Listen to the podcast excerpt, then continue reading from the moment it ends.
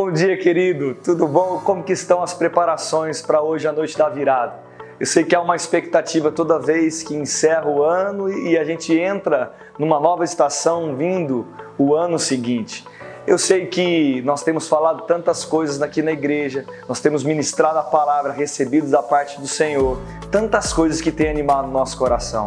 Eu sei que se você fizer um retrospecto de 2020, muitas coisas aconteceram, mas eu posso te dizer, Ebenezer, até aqui tem nos ajudado, Senhor. Eu sei que nós passamos por tantas coisas, mas nós passamos, querido.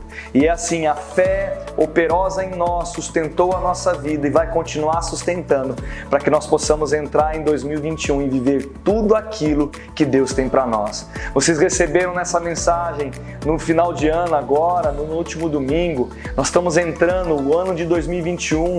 O nosso tema que nós iremos trabalhar é ser forte e corajoso. Eu te desafio desafio a realmente a nessa tarde, nessa manhã que você está me ouvindo ou à noite, eu não sei, mas parar e refletir a respeito disso.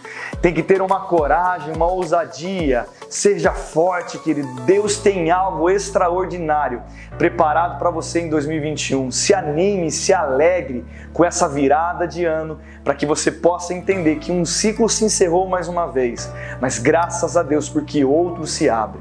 Meu irmão, que você tenha uma noite maravilhosa em família, que você possa considerar o Senhor esse dia, que você possa refletir as coisas certas, colocar as coisas certas no seu coração, para que vire uma convicção e que você venha viver o 2021 que Deus tem preparado para você.